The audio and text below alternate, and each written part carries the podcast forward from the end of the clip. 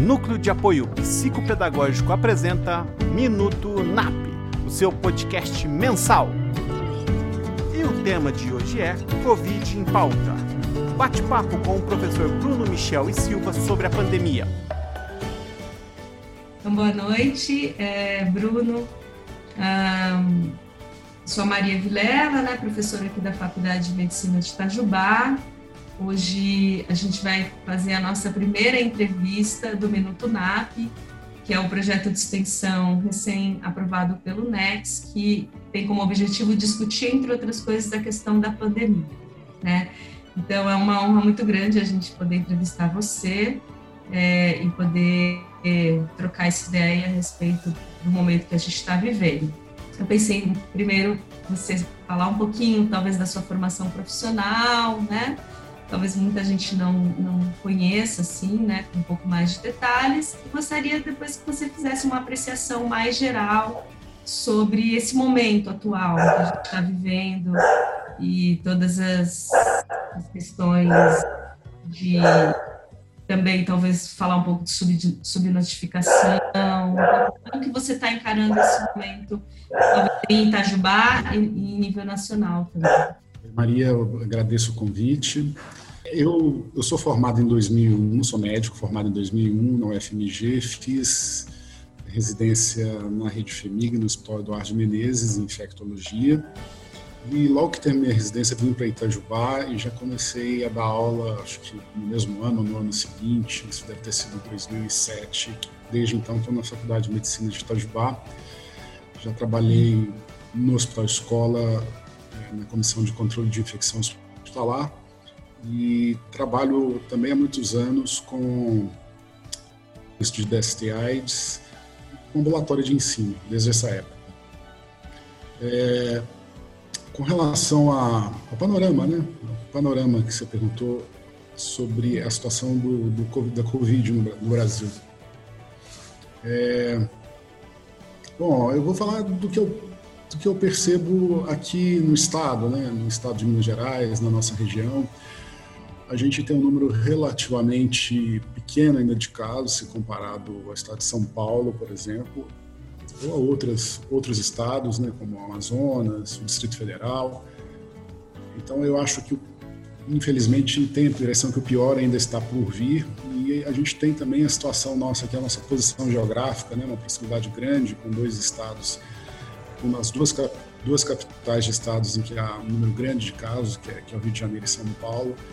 Então, talvez a gente tenha um comportamento um pouquinho diferente do restante do estado de Minas Gerais, é, principalmente ali da, da, capital, em Belo Horizonte, onde a gente ainda tem o maior número de casos, por ter a maior população, mas eu acho que a gente deve, deve descolar um pouquinho da, da situação de Belo Horizonte.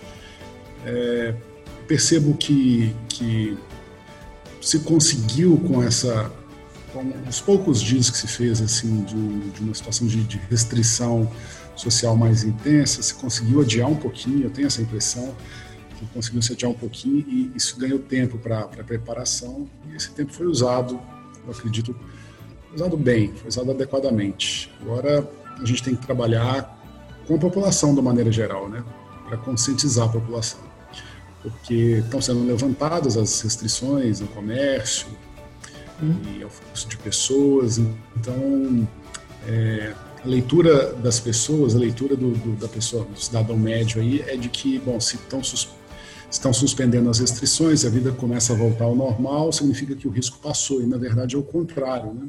O risco hoje é maior do que era há três semanas, quando as pessoas não circulavam. É isso. Uhum. Então, você acredita que o isolamento social ele deve ser uma atitude, é, todo mundo ficar dentro de casa, né? Evitar ao máximo sair de casa. Você acredita que nesse momento é, é o melhor que todos têm a fazer para impedir que essa curva cresça ainda mais e que a gente se aproxime, por exemplo, ao que os Estados Unidos está hoje? Sim, é, é sim, é, a situação muda. Tinha restrições impostas. Essas restrições impostas estão caindo no momento. Eu acho que elas podem voltar. Acho que elas podem voltar, eu acho que até provar de acordo com a mudança. Tomara que a gente não precise chegar a isso aqui na, na nossa região. Mas, na medida que essas restrições são afrouxadas, por pressões, né, porque a sociedade é, sofre também com essas, essas restrições do comércio, de, de circulação de pessoas, é, mas à medida que essas restrições são deixam de ser impostas, é, elas passam a ser necessariamente que ser tomadas pelo cidadão, por cada um. Né? A gente tem que, que usar as medidas de proteção, reduzir o contato, reduzir é, oportunidades de transmissão viral. Então, é, realmente evitar circular, evitar aglomerações, isso é uma coisa fundamental. Deixar para sair nas situações realmente necessárias, né? assim, incontornáveis, as necessidades do dia incontornáveis. E você acredita que o, o nosso nossa perspectiva médio prazo, eu digo assim, duas semanas, três semanas, ela você acredita que, que, que ela vai seguir essa tendência, vai continuar seguindo essa tendência de, de, de subir essa curva, de, de manter, assim, sei lá, acho que de anteontem para ontem foram 600 óbitos no Brasil já, então, tem, tá, tá havendo um certo aumento, não sei, talvez relativo ao que a, a, uma mudança de comportamento de 15 dias atrás ou 20, né? Você acredita que viveremos um cenário muito, muito grave do ponto de vista de superlotação, de falta de, de equipamentos, de ter que escolher quem vive e quem morre nesse sentido? o país é muito grande, as situações são muito diversas. É, essa situação que você se refere, de desassistência, de esgotamento da capacidade de fornecer atendimento médico, já está acontecendo, por exemplo, em Manaus. Uhum. É, mas isso é, isso é uma função, em parte, da, da dinâmica da infecção e outra da, da rede assistencial. Né? Então, tem algumas áreas do país que tem uma rede assistencial já frágil, já trabalhando próximo do limite. E chega uma uma doença como essa, então rapidamente eles ultrapassam o limite. É, eu tenho focado bastante aqui na nossa região, o que, que pode acontecer, né? quais são os possíveis cenários. É, será que a gente chega nessa situação? Eu, e aí eu acho, eu fico assim, acho que é difícil prever. De certa forma, o município se preparou bem em termos de leitos de UTI, que é um dos pontos chaves, né? Capacidade de lidar com os, os pacientes graves. A gente tem uma relação de leitos de UTI para a população da cidade boa, muito boa, muito melhor do que a média nacional. Porém, esses leitos são do Estado, né? Quem regula essas vagas é o Estado. Se eu tenho Itajubá, por exemplo, com uma situação controlada, mas cidades da região sul de Minas não têm disponibilidade de leitos e tem número de casos grandes, esses pacientes vão ser transferidos para cá. Então, o fato de a gente ter um número bom de leitos aqui em Itajubá é, não significa que a gente vá dar conta de todos os pacientes críticos, porque a gente deve receber pacientes de outros municípios, como a gente já está recebendo, né? Então, é, esse é um aspecto da questão que me preocupa um pouco, né? Fato de, por exemplo, de é, o controle da, das medidas de, de, de, de restrição, de quarentena, ser feito em parte pelo, pelo governador, em parte pelo prefeito, mas a gestão dos leitos não está na mão da prefeitura. Então, você não tem um controle claro assim de até onde você deve abrir, até onde fechar, por exemplo, comércio, academias, igrejas, até quando você deve permitir e até quando você deve restringir, uma vez que os pacientes podem vir de cidades que estão, estão abertas. Né? Às vezes uma cidade está aberta e está e está tendo uma situação de descontrole, esses pacientes vão para cidades que às vezes estão fechadas e estão com a situação mais controlada. Então, essa coisa de ajustar, porque tem que ser ajustado, né? Para cada região do país é de um jeito diferente. Isso aqui me preocupa aqui no estado de Minas. Né? Não sei como é que é nos outros estados. E, e você acha que, que o fato do comércio estar tá abrindo progressivamente faz com que com que se, se, se emita uma mensagem dúbia para as pessoas. Né? Porque o que, o que parece que está acontecendo é que as pessoas têm saído mais às ruas. Muitas delas desprotegidas. Eu acho que sim. Eu acho que a mensagem chega, é como você disse, chega uma mensagem, a leitura é, é incorreta, né? Já que o comércio está funcionando, portanto, nós podemos nos comportar de novo como, como era antes. Não é assim. Eu acho que, que essa comunicação com a população tem que ser mais clara. Nós estamos abrindo o comércio porque precisamos abrir o comércio e, de certa forma, as coisas estão relativamente bem por aqui momentaneamente, mas pode ser que a gente tenha que fechar no futuro, vocês têm que redobrar os cuidados, não é para ficar circulando, não é para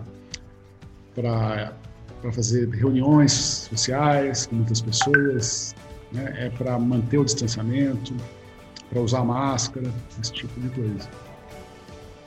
E essa questão de sair com a máscara, Bruno, é, porque muitas pessoas também se sentem super protegidas com a máscara. Talvez dê também uma falsa sensação de invulnerabilidade. Mas qual que é a, a, o real nível de proteção que a máscara ela oferece? Porque a, tem sido tem sido algo bem bem importante, né? Essa conscientização a respeito do uso das, das máscaras.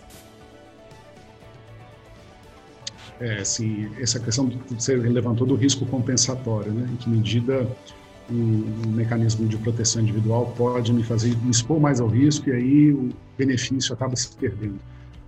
É, é uma questão sempre levantada quando a gente lança mão desse tipo de recurso. Né? Por exemplo, é, é uma questão que foi levantada com o uso de preservativo em transmissão de DST, ou mais recentemente com o uso de medicamento para prevenção de HIV. Dizer, existem pessoas que usam medicamentos para HIV sem estar infectadas para evitar que se infectem, porque se expõe muito, chamada PrEP. Ou mesmo o uso do uhum. cinto de segurança, quando isso ainda não era uma coisa habitual. Então, isso tem que ser visto caso a caso, mas existem situações, sempre que a gente lança mão disso, né, essas situações talvez sejam similares à redução de dano, né? Tem essa preocupação, de fato, de, de haver um risco compensatório, aumento compensatório de risco. Mas essa discussão ela ganhou força, é, sobretudo pela experiência dos países asiáticos. Né? Eles já usam máscara nas ruas quando estão sintomáticos desde desde desde a pandemia de 2009 de influenza. E isso se tornou um hábito para eles desde então. E eles tiveram boas experiências no controle da Covid e é, sempre defenderam o uso das máscaras e o Ocidente acabou se rendendo. Então, assim, as, as provas de eficácia são, são limitadas, mas elas, a maioria delas é, aponta que há benefício, sabe? A maioria delas aponta que no, no, no cômputo geral acaba havendo benefício do uso de máscara, sobretudo na proteção, é, vamos dizer, da pessoa que da pessoa com qual você vai ter contato e, e que está sintomática. Quer dizer, a pessoa sintomática que está tossindo, está de máscara, está espando, ela, ao usar máscara, está protegendo as outras pessoas. O principal benefício da máscara comunitária é isso. É evitar que a gente, quando está sintomático ou na fase pré-sintomática da doença, transmita inadvertidamente a doença. proteção para o indivíduo em si é considerada, em geral, baixa. Então, se todo mundo usa máscara, sobretudo naquelas situações que não tem como evitar aglomeração, né? Você está no transporte público, está lá no, ônibus, está no metrô, é, às vezes você está no ambiente de trabalho, você, você passa horas ali no, numa sala com os colegas de trabalho, e, e então você, você, não tem como evitar estar próximo e a máscara pode reduzir de fato a chance de transmissão. Mas, uhum. mas isso aí é outra coisa que você tem razão, que tem uma percepção errada, né? Ao usar máscara você não está assim, é, você, você, não está super protegido da doença. Imune, não, tá, né? É, não é um, aquele escudo que vai te proteger completamente.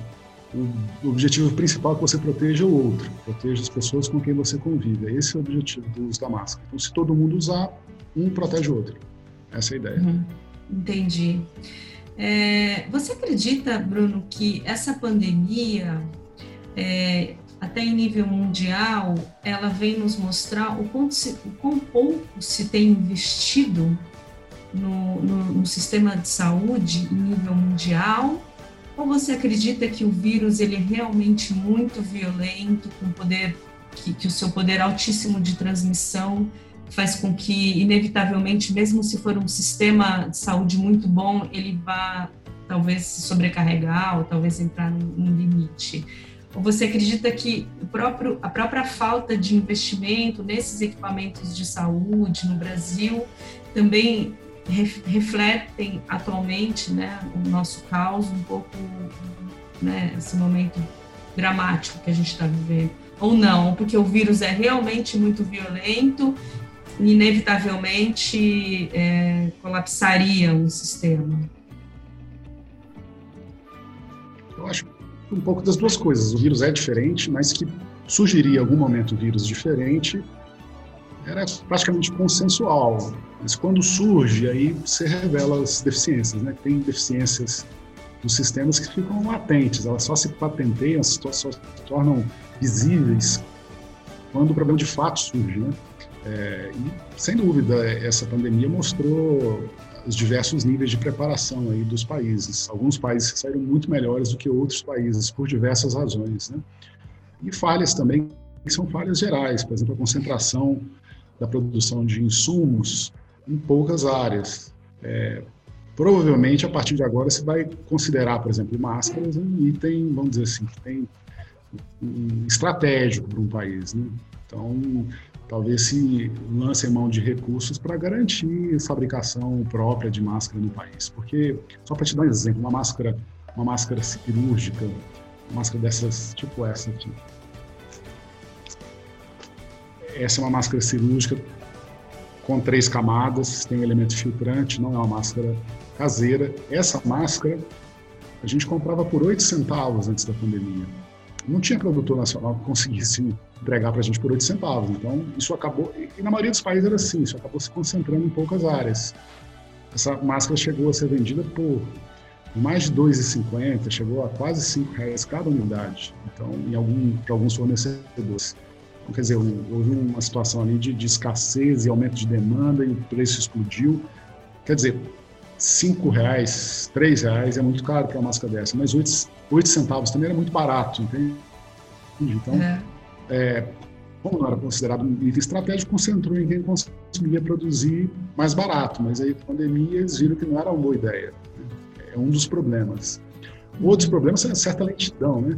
Talvez a gente pudesse ter bloqueado a entrada do vírus no país. Se demorou a perceber que o problema era grave, e aí se demorou a fazer bloqueio em aeroportos, a fazer rastreamento dos casos. Isso começou a ser feito quando provavelmente já havia transmissão comunitária, assim como aconteceu também nos Estados Unidos. Na Itália, acho que eles nem tiveram tempo disso, né? Mas a Coreia, Coreia não, a Coreia fez diferente. Por exemplo, a Coreia investiu pesado em rastreamento, em testagem. Eles já tinham é, equipamentos de proteção individual, né? Desde, desde, porque eles já enfrentaram em 2009 e depois mais duas pandemias, a, de SARS e, e a de MERV, e, quer dizer, eles tinham preparado para isso, investiam nisso. Agora, investir para uma coisa que pode acontecer, deixar de investir para uma coisa que pode acontecer, você só percebe quando a coisa acontece. Né? Como ela é improvável, na maior parte do tempo ela passa abaixo do, seu, do seu foco, do seu campo de. E quando a coisa acontece, mostra como dizem, né? Quando a maré baixa, é que você vê quem está de roupa. É, e acho que assim, eu fui entendendo que a questão da testagem, né, de você ir mapeando as pessoas que estão infectadas em sua rede e isolando, e a questão do isolamento social, né, acho que entram como as duas grandes estratégias. E, e o que acho que a gente, por exemplo, na Coreia, que a gente observa a testagem em massa, nesses países que conseguiram conter mais, é, a questão da testagem ela é muito importante, né? Por que, que você acha que não conseguimos aqui no Brasil é, adotar essa política da, da, testagem em massa? Porque não, não, não conseguimos comprar testes suficientes? Porque não não de, de, deixamos um montante de dinheiro suficiente para isso? Você acha que passa Não, não conseguimos comprar, não conseguimos comprar. Não conseguimos comprar não conseguimos comprar, não tinha disponível no mercado os testes. Uhum. Então foi isso. Agora, alguns países já tinham tecnologia para trabalhar com esse tipo de, de exame. Né? Era o caso da Coreia, da Alemanha. A Alemanha foi quem Foi na Alemanha que foi criado o protocolo mais usado até hoje para diagnóstico de da SARS-CoV-2, que é o vírus da Covid. Né? É, então, é, esse pessoal tinha capacidade já para produção local de testes e, e conseguiram se sair bem. É, e eu acho que essa estratégia da testagem e rastreamento de contatos era até para uma fase anterior. Agora, provavelmente não, tem, não teria um impacto tão grande, sabe? Agora não tem como fazer muito isso agora. Talvez agora seja o momento de, de, de outras estratégias, mas havia sim um momento em que isso poderia ter impedido, ao mesmo tempo, o estabelecimento de uma epidemia aqui no Brasil e, e talvez o dano econômico. Né? Maior, né? Algum dano econômico sempre vai acontecer porque o mundo inteiro está parado. Então, mesmo que você não pare, o mundo para, né? A Suécia, por exemplo, teve um dano econômico gigantesco também porque é exportador, um país exportador. Apesar de, deles terem é, mantido ativa, as atividades econômicas, com algumas restrições, mas de maneira geral mantido, ainda assim houve dano econômico. Nós estamos todos interligados. Mas era possível ter reduzido isso no começo. Agora, talvez já não seja mais o momento, mas ainda assim testar é importante, bastante importante, até para você poder, é, como se diz, ajustar essa, essas medidas de controle social, né? essas chamadas medidas não farmacológicas. E justamente são essas faltas de testes que, que acredito que tenha relação com esse outro tema que eu queria trazer agora, que é o tema das subnotificações. Né?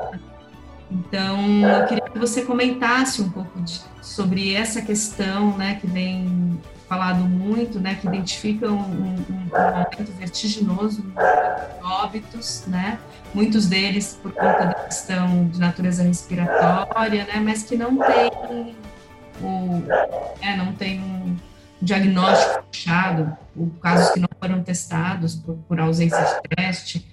Então, você acha que tem morrido muito mais gente do que, na verdade, estão noticiando? Acho que essa seria a pergunta. Né? Eu não sei, sinceramente eu não sei. Eu acho que no caso de óbito, eu acho que não tem tanto problema assim de subnotificação. Existem problemas decorrentes da própria limitação do teste. Né? Você usa o teste, o teste padrão, o teste mais confiável, a PCR, que tem uma sensibilidade relativamente baixa ela diagnostica, ela detecta num único exame 60%, 70% dos casos.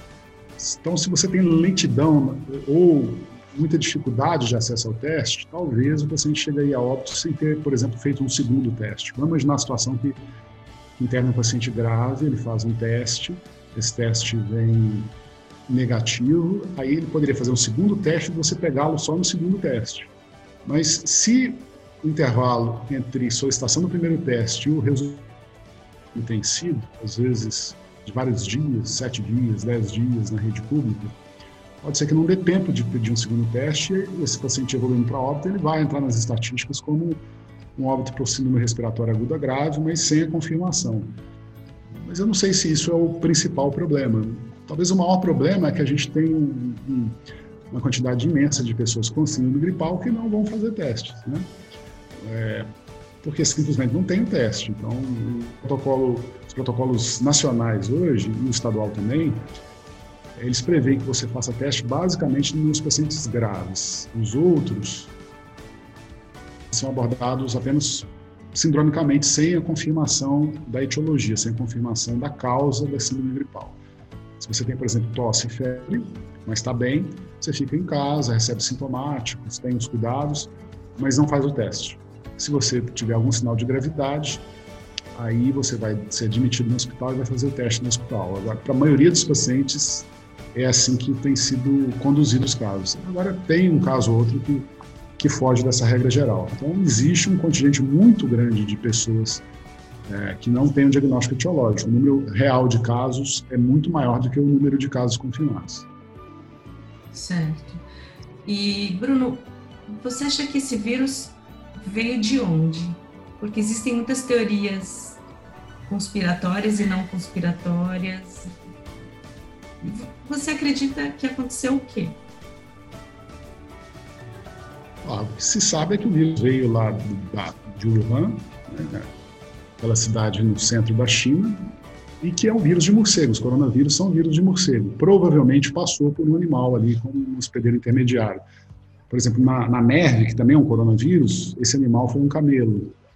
Dessa vez, há uma suspeita de que tenha sido um tatuzinho que tem lá na China, ou talvez uma serpente, uma cobra, talvez até um peixe, isso não está bem definido.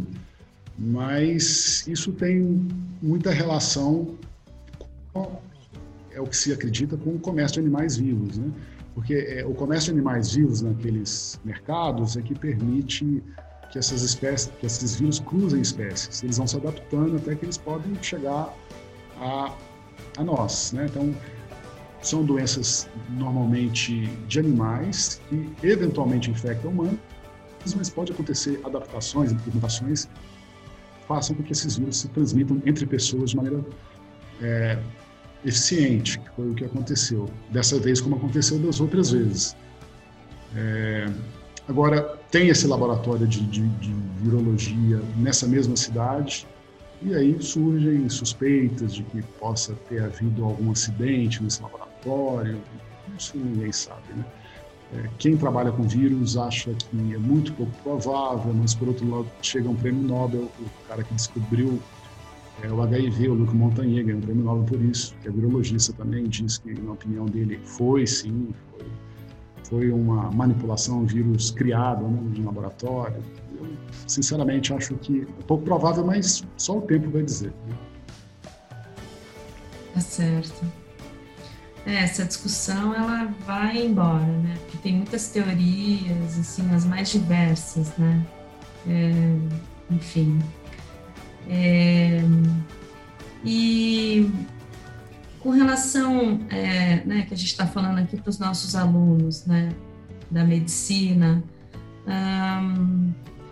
essa questão, queria que você fizesse um comentário rápido, sobre, já pensando um pouco na questão da saúde mental do aluno, né, e um pouco no medo da contaminação, é, porque tem um, é um limiar muito tênue entre, entre um medo muito exacerbado e, e como que essa, esse medo né, acaba aqui impactando, deixando a pessoa muito tensa, né? E qual que é esse limiar é, entre a paranoia, o cuidado? O que, que, o que, que você acha que seria um comportamento é, de precaução, mas dentro de uma certa normalidade, assim, porque o, pessoas que já, já têm medo tendem a ficar com mais medo, né? Os transtornos mentais, eles vão aumentando, né, numa escala absurda nesse momento que está todo mundo em casa, privado de, de um monte de elementos da sua vida e ainda é, tendo a morte ali rondando, as notícias de TV, então, que, qual a opinião que você tem com relação, assim, o que a gente poderia falar um pouco para esses alunos em relação é, como que eles deveriam se cuidar, mas dentro, dentro de uma dentro de um limite do que, que também é saudável, do que, que não. Como é que você encara isso? Olha, é uma resposta que de certa forma tem muito é muito individual é, depende muito da pessoa como você diz porque tem tem muito a ver com a maneira como aquela situação de risco está representado para ela né? Como ela representa aqui. E tem vários elementos aí tem a estrutura dela mas tem também às vezes a sobrecarga de, de informações. Eu acho que é, a gente não percebe diretamente o risco pela razão, mas a gente percebe pela nossa imaginação. A maneira como se alimenta a sua imaginação modifica a sua resposta emocional ao risco real. Né? Então, se você, por exemplo, fica muito focado em casos ruins que vão acontecer sempre, né? se eu tivesse muito focado, por exemplo, em casos trágicos de doenças que já acontecem e não estão no meu, no meu foco de atenção, mas casos trágicos de pessoas com meu perfil, eu provavelmente morreria de medo de ter aquela doença. Essa doença está no nosso foco de atenção, porque ela é grave, mas é grave sobretudo em determinados em determinadas situações, determinadas circunstâncias, para determinadas pessoas. o risco real para a maioria dos nossos estudantes de ter formas graves é baixo. Mas se eu ficar, por exemplo, me alimentando de notícias sobre casos graves de pessoas que têm meu perfil jovem, saudável, que faleceram, se eu ficar vendo essas notícias, certamente eu vou eu vou ficar muito mais vulnerável a, a, a, a situações de, de, de, esse medo descontrolado, né? Então a gente tem que saber dosar assim, as, as, notícias às quais a gente se expõe. Acho que é, tem um lado racional, o lado da estatística. Eu acho que aquilo ali vai te, ajudar. Então tem aquilo em mente e de certa forma se controle na hora de, de se expor a histórias, as notícias, aos relatos, a mídias sociais. Eu acho que esse excesso de informação pode alimentar o medo de uma maneira descontrolada, às vezes. Né? Com relação ao medo, tem outros problemas com relação à pandemia, problemas psicológicos, também em relação aos excessos de informação, ou ao fato de você estar limitado sem atividade física, ou às vezes ao fato de você não estar comendo bem. Mas acho que é por aí. Certo. E você acha que é para você assim? É, você acha que quanto tempo mais a gente vai ficar nessa situação? Você tem um palpite? Bom, palpite, tá? palpite mesmo. Eu acho muitos meses. Eu tenho a impressão que muitos meses. Com alguma, com algum tipo de, de mudança mais perceptível assim, na nossa rotina. Né? É, eu acho que a vida não vai voltar ao normal tão cedo sobre todos os aspectos. Então, é claro que vai haver momentos em que a restrição pode ser maior do que é hoje e vai haver momentos em que a restrição às nossas atividades vai ser menor. Mas eu acho que, por exemplo, voltar a frequentar salas de cinema, o teatro, eu acho que isso não vai ser mais a mesma coisa por muito tempo ainda vou fazer um cruzeiro, acho que é dono hum. de navio de cruzeiro vai enfrentar um mau, mau momento, né? E fora os impactos econômicos, né? Os impactos de segunda ordem, então... É, mas com relação ao dano direto provocado pelo vírus na saúde da população, eu acho que acho que ainda se arrasta por alguns meses. Entendi. E você como infectologista, Bruno, você imaginava que isso poderia acontecer com a gente? Você previa alguma coisa? Já não, prever não. Correu assim? Não, prever não. Se imaginar tão... que isso possa acontecer, sim, né? Eu comecei, vamos dizer assim, a trabalhar como infectologista em 2006. E surgiu a primeira grande pandemia recente em 2009. Então eu vivi algo semelhante, pelo menos nos pródromos, né? Assim, essas, essa expectativa ansiosa, esse receio de que houvesse né, um, uma, uma catástrofe de proporções assim, inauditas ou incomparáveis, ou talvez com única comparação com a, com a pandemia de 18, 19, é, essas atualizações diárias na televisão sobre o número de casos, número de óbitos, é, as campanhas para que a população usasse, por exemplo, máscaras, álcool, higienizasse as mãos, era uma situação muito semelhante, muito medo. Mas depois a, a, pandemia não se revelou pelo tudo. Ela teve uma letalidade relativamente baixa e, felizmente, o dano foi, foi pequeno. Então, eu, assim, eu vivi isso em 2009, né? Vivi isso na pele, assim, estava à frente de, de, da, da, comissão de controle de infecção lá no hospital, então estava bastante envolvido. O primeiro caso de suspeito de Itajubá, um dos primeiros do sul de Minas, estava sob os meus cuidados. Então é claro que a possibilidade que isso voltasse a acontecer era sempre era sempre, assim, estava sempre em, em, vista. Mas dizer que prever, não tem como prever isso. Isso não tem como prever. Mas dessa vez é diferente. Né? 2009 parecia ser muito ruim, mas não foi tão ruim. Foi relativamente brando. Dessa vez é realmente uma, uma coisa terrível. Assim, não tem comparação, talvez a comparação seja com a pandemia de influenza de 57, mais provavelmente. Eu acho que não vai ser como a de 18 e 19, não vai ser como a espanhola. Mas acho que no final das contas a gente vai ter algo mais próximo em termos de letalidade à, à pandemia de 57. Você acha Ou seja, ninguém consegue, ninguém consegue, ninguém tem na memória, é, ninguém tem na memória algo semelhante. Por isso é difícil acreditar, né? Mesmo que com tudo que a gente vê, demorou, as pessoas demoraram a acreditar que esse risco era real, né? Ah, era uma coisa só da China, ah, uma coisa só da Coreia, ah, isso é só da Itália. A Espanha não acreditava, estava do lado, mas não acreditava, a França não acreditava.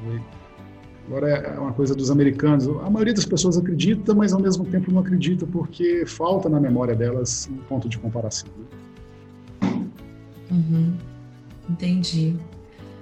Então você acha que a gente ainda vai viver muitos efeitos esse ano e, e você acha que isso é uma coisa cíclica, assim, só para ir, já encaminhando para o fim, fim da entrevista? É, você acha que nós, como seres humanos, teremos que nos adaptar a esse tipo de, de avalanche, assim, de tempos em tempos, ficar dentro de casa? Você acha que isso é uma coisa, enfim, cíclica? Ah, dizem que isso é um, um evento daqueles que ocorre uma vez a cada 50, 100 anos. Eu acho que vai ser mais ou menos isso, só que não dá para dizer se esse evento que ocorre a cada 50 ou 100 anos, vai ocorrer de novo daqui a 5 ou daqui a 50 anos. Eu não sei se ele vai combinar com a gente os 50 anos. Mas as pessoas vão se preparar para isso. Né? Eu acho que isso vai mudar. Pelo menos por um bom tempo. Né? Vamos ver como é que é a memória coletiva aí. Mas as pessoas têm que passar a se preparar para a possibilidade de ocorrência de algo semelhante. Doença respiratória grave, uma disseminação rápida como essa. E você diz, você se refere ao que quando você diz que as pessoas precisam se preparar? Serviços de epidemiologia estruturados para fazer esse rastreamento, é, é, planejamento quanto a EPIs, né, tem estoques ou condições de produção local de EPI para que isso não falte, talvez ter é, estoques ou, ou um quantitativo estratégico para emergências de, por exemplo, ventiladores, essas coisas que faltaram, é, capacitar laboratórios para diagnóstico, né? esse tipo de coisa. Fazer Sim. unidades de monitoramento e a parte política também, que parece que deu uma, uma certa... Assim, foi muito lenta na, na reação, né? Parece que houve realmente atrasos aí na, na, na, na resposta global à, à, pandemia. Houve certas dificuldades de interpretar o que estava acontecendo no começo, certas vacilações, isso também contribuiu para atrasar a resposta e ajudar a disseminação do vírus. Então, há vários, vários níveis em que eu acho que, que essa pandemia muda a maneira de, de de se preparar, de, de estruturar a, a sociedade. Tá ótimo, Bruno. Muito bom, viu? Papo ótimo, muito rico. Queria super te agradecer aí pela, pela sua fala, pelo, pelas suas explicações, pelas suas opiniões. É, eu acho que você traz assim uma reflexão importante, é, né, falando desde um ponto de vista né, de infectologista, essas previsões, né, acho super importante a sua fala também e principalmente no sentido é, de, de alertar também, né, as pessoas é, que que, que, o problema ainda não foi resolvido, muito pelo contrário, né, que a gente está no meio do olho do furacão e que, e que a gente precisa tomar consciência de que precisa ficar em casa, né, e que não sabemos quando voltaremos, a voltar à vida normal é algo que vai demorar ainda.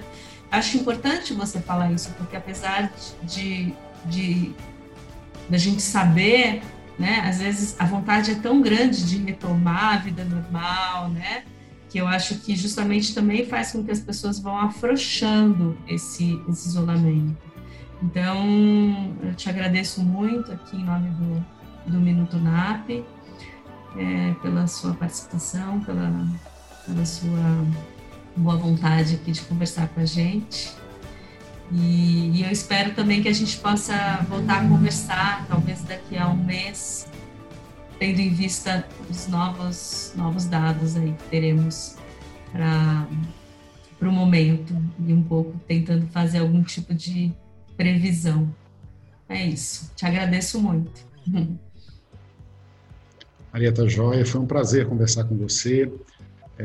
Estou é, à disposição e sempre que precisar, é só me chamar aí, a gente conversa mais, tá bom? grande abraço. Obrigada, um abração.